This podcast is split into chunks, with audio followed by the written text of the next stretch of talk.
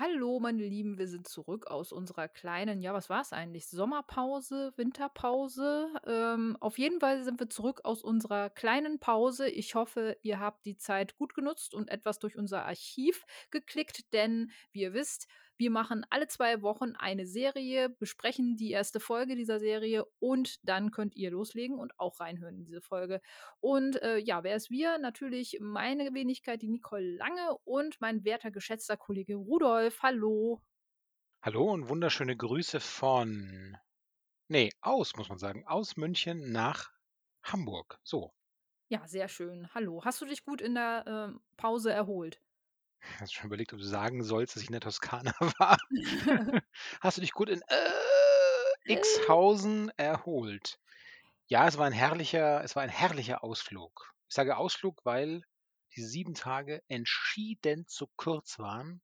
Eine Hm. Menge gesehen, unverschämt gut gegessen und ähm, gut, dass wir äh, genug Sprit, Kerosin im Tank haben, damit ich in dieser Flug, Flugmaschine unauffällig im Cockpit fliegen kann.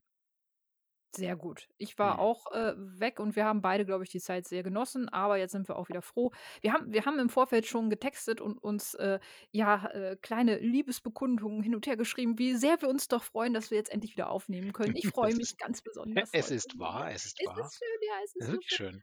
Ja, Ähm, Ähm, aber wir starten auch gleich mit einer, ich sage jetzt mal, nicht ganz so schönen ähm, Thematik, beziehungsweise mit einer doch recht düsteren Serie, die wir uns jetzt ausgesucht haben. Und die auch schon im Vorfeld für, ja, ich sage jetzt mal, viel Kritik, aber auch viel Bewunderung gesorgt hat. Worum geht's denn heute?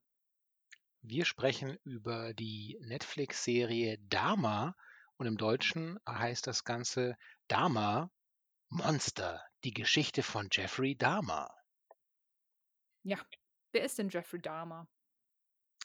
Jeffrey Dahmer ist einer der bekanntesten amerikanischen Serienkiller und dieser, dieser schwierigen, herausfordernden Gestalt, der wurde jetzt eine Serie gewidmet. Das sind insgesamt zehn Folgen und der Start war am 21. September 2022 und Jetzt hast du schon eigentlich meinen Part übernommen, aber ist okay, rede gerne weiter. so, es tut mir leid, ich war, ich war im Rausch. Ja, macht ja nichts, macht ja nichts. Also genau, es geht um Jeffrey Dahmer, dem damals ähm, ja äh, mehrere Morde, wie es halt bei Serienkillern so übrig ist, zugeschrieben worden. Insgesamt 16 von 17 Morden hat er damals zugegeben.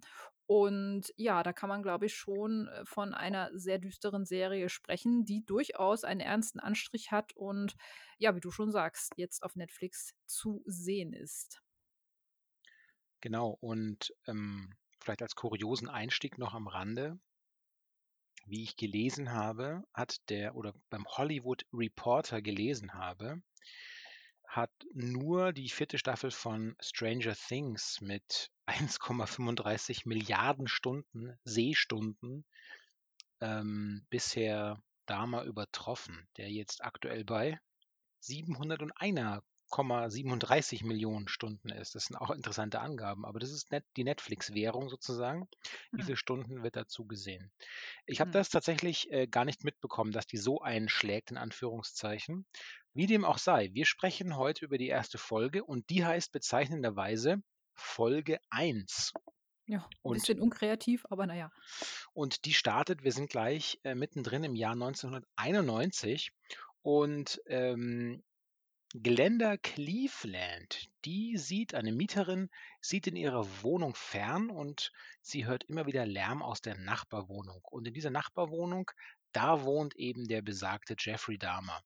Und sie muss auch feststellen, dass ein unglaublicher ähm, Gestank immer aus dieser Wohnung raus, rausweht und auch durch die Lüftungsschächte zieht und der wird zunehmend schlimmer. So empfindet sie zumindest es.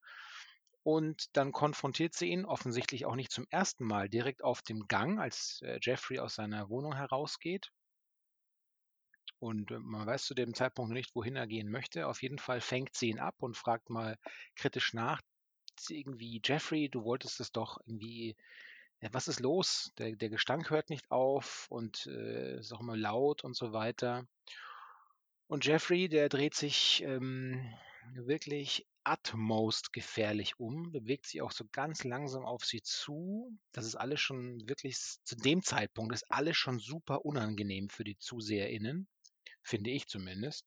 Mhm. Und sagt, "Mm, mm, da handelt es sich nur um verdorbenes Fleisch oder seine Fische hätten, hätten irgendwie einen Pilz abbekommen und darum sind die alle verstorben. Auf jeden Fall offensichtlich Ja. Äh, stimmt das nicht, denn zu dem Zeitpunkt hat man schon kurz gesehen, dass er sein, äh, ein blutiges Messer abgespült hat. Und ich glaube, man sieht auch zu dem Zeitpunkt schon, dass in seinem Kühlschrank ähm, auf jeden Fall mindestens ein nicht näher, zu dem Zeitpunkt glaube ich, ein nicht näher zu bezeichnendes Körperteil liegt. Ähm, Jeffrey ignoriert es also im Grunde, fertigt sie ab, die Glenda Cleveland, mh, die, wie wir später erfahren, auch schon mehrfach die Polizei angerufen hat, aber ignoriert wurde. Und Jeffrey begibt sich ähm, direkt in seiner Nachbarschaft in eine ähm, Schwulenbar. Und er gibt dort vor, ein Fotograf zu sein und er sucht angeblich Modelle. Er ist der äh, einzige Kaukasier, wie es so schön heißt manchmal, in, in diesen Kreisen und ähm, wird da so ein bisschen aufgezogen für von den anderen äh, ähm, schwarzen Gästen, die da sind. Und mh, seine Hartnäckigkeit in Anführungszeichen zahlt sich aber aus, weil er bekommt dann doch einen so einen der Gäste so weit rumgekriegt, dass er ihn begleitet. Und das ist Jeff. Nein, äh, sorry, äh, Tracy. Jeff ist der, der ihn mitnimmt. Sorry, Genau. Tracy, Tracy muss Jeff begleiten sozusagen. Und ähm, sie sind dann zurück in Jeffreys Wohnung, Wohnung und bem dort bemerkt Tracy sofort diesen unangenehmen Geruch. Und man sieht auch, ähm, dass er sich sofort von, von Sekunde null an eigentlich überhaupt nicht wohlfühlt und so wieder, wieder besseren Wissens eigentlich da in diese Wohnung auch mit reinkommt. Und die erste Tat, wo der Zuseher gleich super nervös wird, ist, dass Jeffrey sofort die Tür hinter ihm abschließt. Ähm, selbst da sieht man, da, da klingeln wahrscheinlich schon die Alarmglocken bei Tracy, aber er bleibt immer noch in der Wohnung. Und dann beginnt so ein kleines Psychospiel, das sehr schnell, sehr schnell gewalttätig wird. Ähm, also von dem Fotograf, von der Graf Foto, vom professionellen Fotografieren kann, kann nicht mehr die Rede sein. Es ist alles sehr im besten Fall amateurhaft. Das ist, glaube ich, Tracy zu dem Zeitpunkt auch schon klar. Und dann, äh, ja, und dann beginnt so ein, so ein Nötigungsprozess, ja, für, für ihn, weil äh, Dama zückt dann das Messer oder ein riesen Küchenmesser und zwingt ihn praktisch zunächst mal, sich mit ihm einen Film anzuschauen. Es geht um den Exorzisten. Und dabei rückt er ihm schon unangenehm auf die Pelle und bedroht ihn fortlaufend. Und was auch ähm, Tracy nicht mitbekommen hat, ist, dass Jeffrey hat ihn mit einem, mit einem Drink unter Drogen gesetzt. Ähm, und dann legt er ihm auch noch Handschellen an und behauptet, es sei für die Fotos. Und die Situation kippt eben total. Und schließlich kippt, kippt das so weit, dass ein Kampf auf Leben und Tod ausbricht. Und Tracy gelingt, ähm, gelingt zwar die Flucht, aber er läuft erstmal in die Arme von zwei weißen Polizisten, die offensichtlich ein kleines Problem damit haben, dass er schwarz ist. Aber gut, immerhin glauben sie ihm so weit, dass sie mit ihm zusammen zur Wohnung damals ziehen.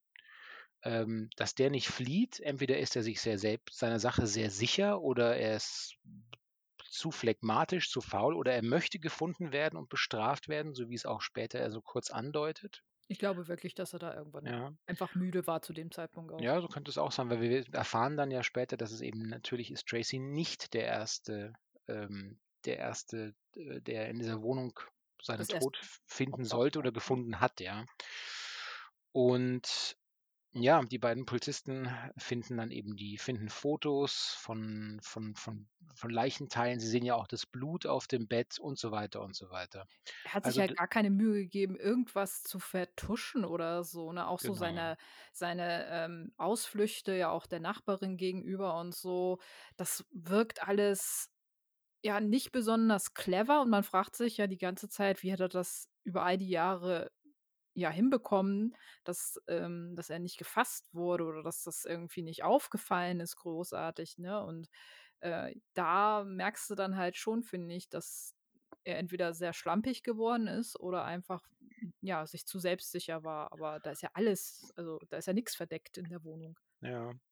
Also er wird ab, er wird abgeführt und ähm, auf dem Polizeipräsidium dann, es, werden die Eltern damals aus dem Bett geklingelt und äh, sein Vater rückt dann auf dem Polizeirevier ein und sie konfrontieren ihn letzten Endes damit mit der ganzen Wahrheit. Der, dacht, der Vater dachte zuerst, dass vielleicht seinem Sohn was passiert ist oder dass er als Zeuge aussagen muss oder was auch immer. Aber als er dann hört, was sein Sohn eben, ähm, wessen sein Sohn beschuldigt wird oder wofür er beschuldigt wird, ähm, da bricht er ein, emotional. Und wenig später erfahren wir dann eben, dass das ganze Haus evakuiert wird. Die ganzen Einwohner und Einwohnerinnen werden gebeten, das Haus zu verlassen. Typischerweise sagt man ihnen aber auch nicht, ähm, wohin sie eigentlich gehen sollen. Hauptsache, sie Ja. verlassen das Haus. ist auch so eine Szene. Ja, ist nicht mein Problem. Ja. Verlassen Sie das Haus. Tschö mit Ö. Paris, Athen, auf Wiedersehen. Ja, Ähm, ich gehe da gar nicht drauf ein, so irgendwie, ja, hier genau. sind halt Chemikalien, wir müssen halt weg. Genau, und dann endet diese erste Folge praktisch, weil die, da geht es wieder um die Glenda Cleveland von Anfang an äh, oder vom Beginn der Folge, die dann fragt, okay, wenn es nicht der erste war im Grunde, Officer, wie viel, von wie viel Leichen oder wie viel Morden sprechen wir denn? Das als Frage schwebt das dann so in der Luft, während dann die erste Folge ähm, zu Ende ist. Ja. Und so, Ja. genau, das ist dann das Ende von Folge 1, die auch so heißt. Das waren Und knackige 47 Minuten so, die einem gar nicht so vorkamen, fand ich. Mhm. Also ein großer Teil in der Wohnung ist dann praktisch Erzählzeit wie erzählte Zeit, so fast schon deckungsgleich. Hm. Und ähm,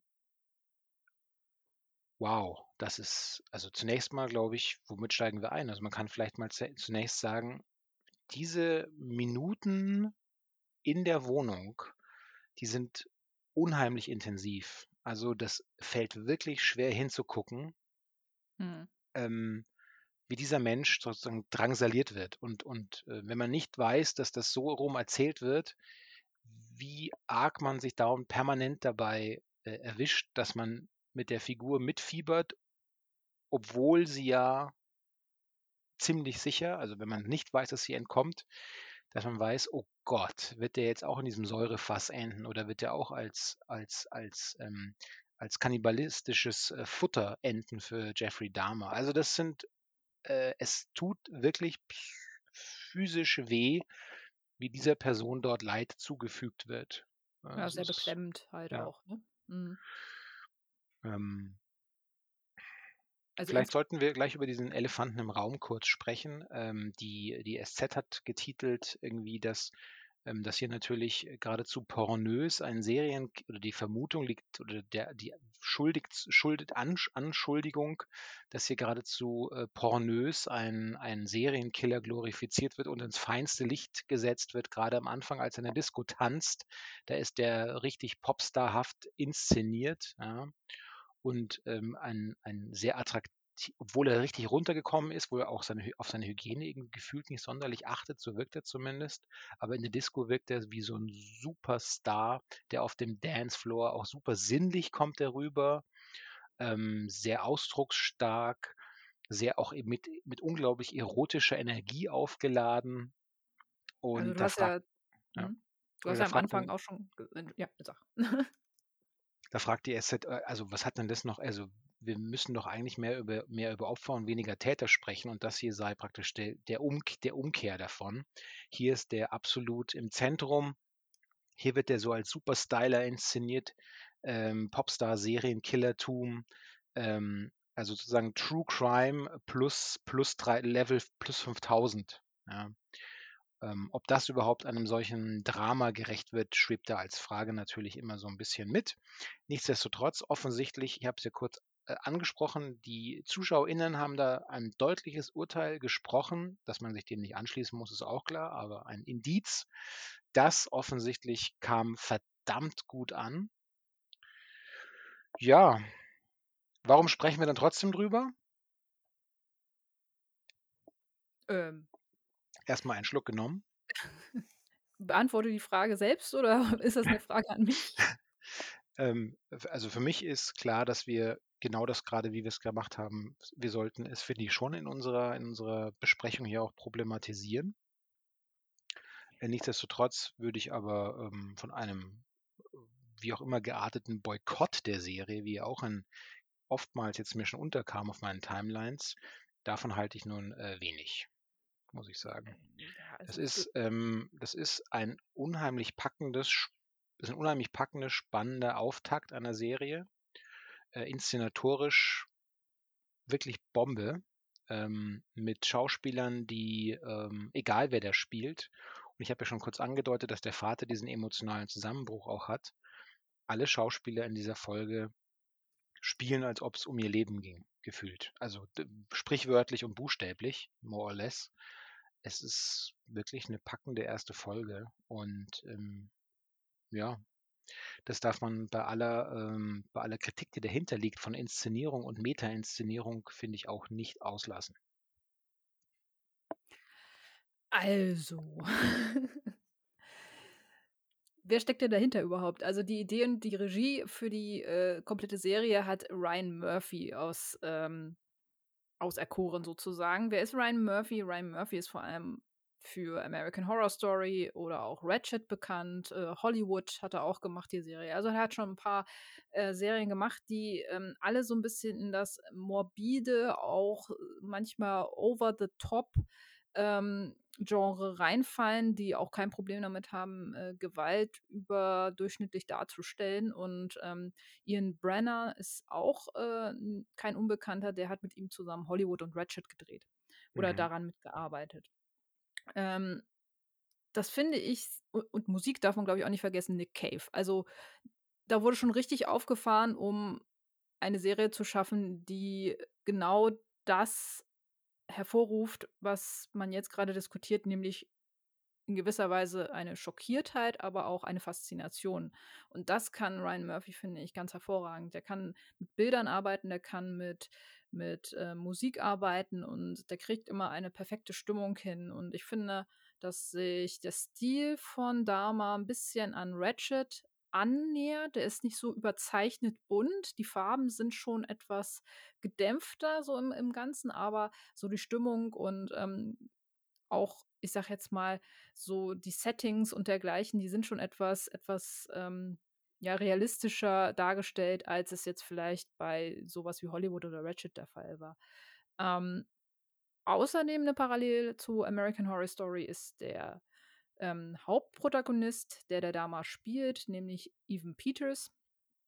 Ähm, ich glaube, einer der gefeiertsten Seriendarsteller aktuell halt auch durch seine Darstellung in American Horror Story.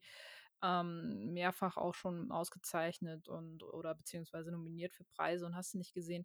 Also da auch ähm, wirklich gut besetzt und ähm, insgesamt finde ich, kann man schon kritisieren, wie äh, die Serie so aufgemacht ist. Sie hat nicht so wirklich diesen Doku-Style so, was einfach man vielleicht von True Crime ähm, auch ein bisschen eher gewohnt ist. Aber ich, ich weigere mich auch, äh, das als absolutes No-Go zu sehen, weil schau dir Filme wie der Goldene Handschuh an, der mir persönlich von, ja, dem Ekelfaktor da halt auch schon viel zu weit ist. Also ich habe den Film nicht komplett gesehen, weil da war es mir wirklich zu drüber, diese, diese psychische, ich sage jetzt mal, ähm, diese, diese, dieser psychische Druck, der einem da auch auferlegt wird als Zuschauer, ähm, Mhm. das hat mir, das war mir zu viel einfach auch so. Und das wird, oder der Film wurde ja auch von vielen gefeiert.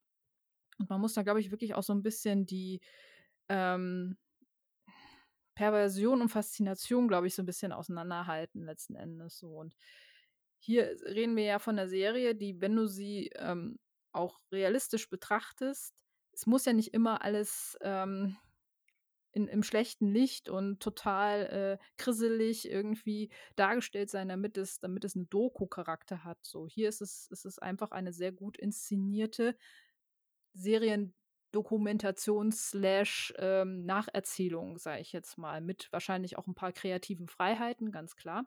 Du hast eben vorhin kaukasisch gesprochen äh, oder gesagt, ähm, für die Leute, die da vielleicht nicht so viel mit anfangen können. Also Jeff, Jeffrey Dahmer war ja auch im echten Leben ein ich kann mir schon gut vorstellen, dass der in der schwulen Szene sehr gut ankam, sagen wir es mal so. Und ähm, Der ist blond, der hat blaue Augen gehabt irgendwie und ich ich hing da auch die ganze Zeit in als ich mir das angeguckt habe, dachte ich mir so: „Boah, der sieht so abgeranzt eigentlich aus“ und wie du schon sagst, der muss nicht viel von Körperhygiene gehabt äh, äh, gehalten haben, zumindest in der letzten Zeit nicht mehr seines äh, seines äh, ja, seiner aktiven Zeit in Anführungsstrichen so. Und auch sehr betrunken, nach Bier gerochen haben, geraucht und sowas halt alles so. Und dass der dann trotzdem noch, ähm, so eine Ausstrahlung hatte, ich glaube, das war auch so ein bisschen Ziel, das Ganze so darzulegen. Ja, ähm, es war auch davon der es war natürlich auch davon die Rede, dass dass, ähm, bei äh, vielen der ehemaligen Opfer, also der Angehörigen der Opfer natürlich auch, ähm, Stichwort Mental Health, dann so einen ähm, posttraumatischen Belastungsstörungsschübe wieder ausgelöst hat, als das ganze Thema wieder jetzt hochgespült würde wurde. Ähm, gleichzeitig konnte man auch noch sagen, ähm, es ist wirklich erstaunlich, dieser Schauspieler, den Jeffrey, der, der, der Jeffrey Dahmer spielt, ähm, selbst wenn man ist eigentlich viel krasser, wenn man American Horror Story nie gesehen hat, dann kennt man den auch und zwar als Quicksilver aus den X-Men-Filmen. Und der Sprung Ah ja, von dieser. Rolle jetzt zu Dama, der ist so unfassbar riesig. Also, als ob das komplett. Äh, Quicksilver gefühlt war der ungefähr so groß wie der Oberschenkel von diesem Schauspieler jetzt. Es ist aber dieselbe Figur, aber es ist einfach super krass.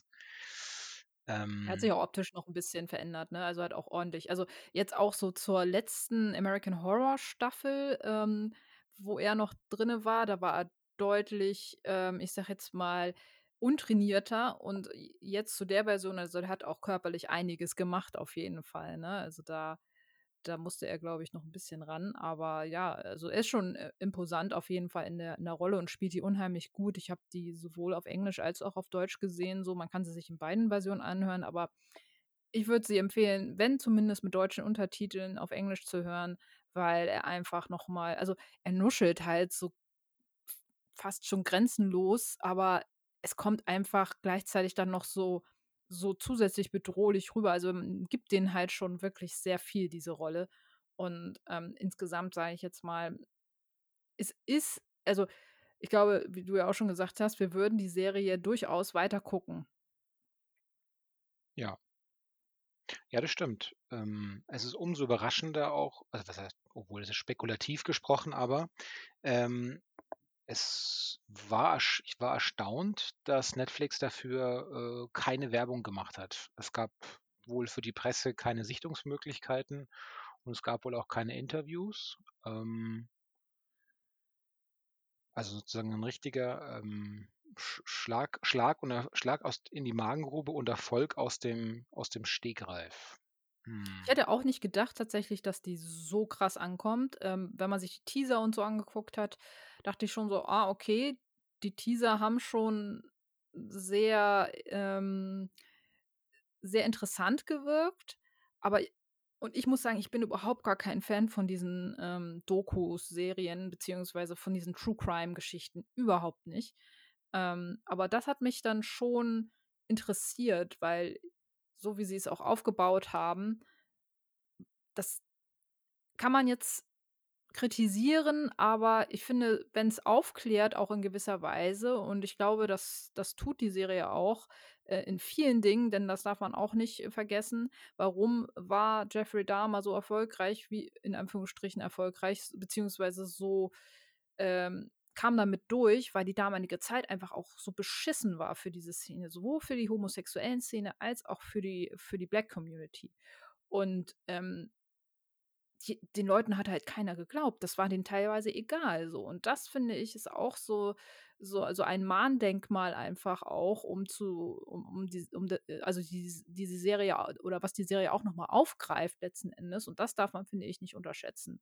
Wer das nur aus reiner, ähm, ja, weiß ich nicht, Sensationsgeilheit guckt so, wir wollen hier jetzt über niemanden richten, soll er äh, jeder soll gucken aus aus den Gründen, weshalb er Serien guckt halt. Aber, ähm, ich glaube, insgesamt hat die Serie auch sehr viel Aufklärungspotenzial gehabt, so in einer Inszenierung, die man ankreiden kann oder die man durchaus vielleicht kritisch sehen kann, aber dennoch in einer Aufbereitung, die es den Leuten zumindest, ich sage jetzt mal, ein Interesse oder die in Leuten ein Interesse geweckt hat. Und das schafft nicht jede Serie. Ja. Ja, das, das ähm, es liegt schon nahe, die Vermutung, dass das Verschwinden eines äh, schwarzen Homosexuellen vielleicht nicht bei der ähm, Polizei oberste Priorität hatte in der Aufklärungsliste. Das ist dann, natürlich steht da im Raum ein tief verwurzelter institutioneller Rassismus auch. Und es wird ja auch bereits in der ersten Folge eben ähm, in verschiedenen Kontexten angedeutet. Wir hatten ja, ja. kurz drüber gesprochen. Erstens die der läuft also dieses, diese, der läuft dieser junge Mann, der in Todesangst gerade diesem äh, Mordanschlag oder diesem, ja, aus dem Entfloh, ja. entfliehen konnte, auf der Straße entlang, läuft dem Polizisten in die Arme und da ist nicht davon die Rede, dass jemand ihm erstmal irgendwie eine, eine Decke, eine Wolldecke um, um die Schultern legt, weil er halt ja, halt nackt herumläuft, sondern er muss auf die Knie gehen und fragt erst, wo, wie kriegen, woher kommen die Handschellen? Ja. Und, Hast du was ähm, genommen? Genau, so halt, also ne? da merkt man sofort, was eigentlich, was die beiden weißen Polizisten da eigentlich ähm, machen, denken, was für ein Spiel die treiben, ja. Die denken erstmal erst eine Bedrohung eigentlich. Genau. Ja. Und ähm, auch lange Zeit die Begegnung auch in der Wohnung selbst, als sie ermitteln, also sie gehen dann schon einigermaßen entschieden vor und lassen sich von Ausreden nicht abspeisen. Ähm, aber zunächst mal äh, finde ich schon, ist relativ klar, wem sie eigentlich zuerst glauben mögen sozusagen. Und ja. natürlich, dass, dass äh, die, die Nachbarin unterstreicht, sie hat es hunderttausend Mal schon gemeldet. Ja, offensichtlich auch das. Warum soll man diesem Anruf aus diesem Viertel nachgehen unbedingt? Ist doch äh, irgendwie hat auch keine Prio. Und letzten Endes dann, was wir noch, was wir auch als dritten Punkt schon angesprochen hatten, der Umgang danach mit dem, mit dem, mit den Tatortuntersuchungen, also dass da einfach das Haus evakuiert wird, wo Leute hinkommen, ist dann deren Problem im Grunde. Hauptsache, sie be belästigen die Polizisten nicht bei der Arbeit hm. am Tatort. Ja. Hm. Ähm, ja, ähm, die, die eine Stelle mit dem Vater hast du ja schon erwähnt. Ähm, ich fand die auch äh, sehr stark. So, es bricht halt so ein paar Sekunden aus dem Vater raus, äh, dann bricht er in Tränen aus, dann hält er sich wieder so zurück und so. Aber da dachte ich mir auch in der äh, Hinsicht, der Vater bekommt gerade alle Grausamkeiten erzählt und das ist nicht wenig gewesen, was ähm, die Beamten da in der Wohnung seines Sohnes gefunden haben. Und äh, auch so brühwarm erzählt, halt so, die bereiten ihn zwar so ein bisschen vor, ja, das könnte jetzt ein bisschen, also, ne, das ist jetzt nicht so schön, was wir ihnen gerade erzählen, aber er kriegt das halt alles brühwarm erzählt und kriegt nicht mal einen Psychologen. Also da ist nicht mal irgendjemand, der ihn da vielleicht so ein bisschen vorbereitet oder danach vielleicht so ein bisschen oder mal ein Hinweis, so übrigens, wenn sie das jetzt nicht verarbeiten können hier und so, das fand ich auch ein bisschen krass, weil das ist jetzt ja nicht so, ja, ihr Sohn hat Gummibärchen geklaut oder sowas. Das mhm. war ja mhm. schon echt harter Tobak, den er da erzählt bekommt mitten in der Nacht. Und ähm, ja, das, das fand ich, also, ja, weil die fühlen sich auch gar nicht für diesen Teil der Arbeit verantwortlich. Merkt man ja genau. Wir lassen sie, also das scheint jetzt doch ein bisschen viel für sie zu sein. Wir lassen sie jetzt mal allein. Ja, genau. Wenn sie dann sich endlich mal gefasst haben, nach fünf Minuten, wenn sie verarbeitet haben, dass ihr Sohn Leute frisst und tötet, dann können wir weiterreden. Ja. ja. ja, das fand ich schon auch ein bisschen hart. Aber ja, insgesamt, ich glaube, wir haben eigentlich alles zu der Serie gesagt, was man sagen konnte, oder? Äh, hast du noch einen Punkt, der. Äh, nee. Vielleicht noch, dass auch äh, es mir so, ich, also ich höre ja wirklich seit ich glaube 2005 höre ich Podcasts und ich weiß, dass True Crime als Format eines der erfolgreichsten Podcast-Richtungen äh, praktisch darstellt. Mhm. Und ich habe jetzt wirklich auf der Fahrt in die Toskana, wir kommen wieder zurück in die Toskana, mhm. habe ich auf der Hinfahrt zum allerersten Mal ähm, True Crime Podcasts gehört. Und das ist ja wirklich ein kurioses, also ich, so richtig warm wurde ich damit nicht, aber so ein bisschen wie der brennende Dornbusch für BibelkennerInnen, halb Faszinosum, halb Tremendum, wie ein Autounfall, wo man auch ne, schwer wegschauen kann. So kam mir das vor. Naja, aber das nur am Rande. Nee, sonst glaube ich, haben wir diese erste Folge ganz gut ähm, besprochen. Wir, glaube ich, beide können sagen, oder? Habe ich das richtig rausgehört? Wir würden beide sagen, das könnt ihr euch diese zehn Folgen könnt ihr euch auf jeden Fall ansehen. Wem, wem das Thema gar nichts gibt, kann ich absolut nachvollziehen. Ähm, mir gibt es eigentlich auch nichts, aber ähm, insgesamt fand ich, äh, kann man die Serie schon weiter gucken und ähm, man darf nur nicht äh, allzu zart beseitigt sein. So. Also wie gesagt, wer auch beim Goldenen Handschuh, dem Film, schon äh, abgeschenkt hat, so äh, für den ist das vielleicht nichts, nichts für zarte Gemüter, aber ich würde sie auch weiterempfehlen. Ja.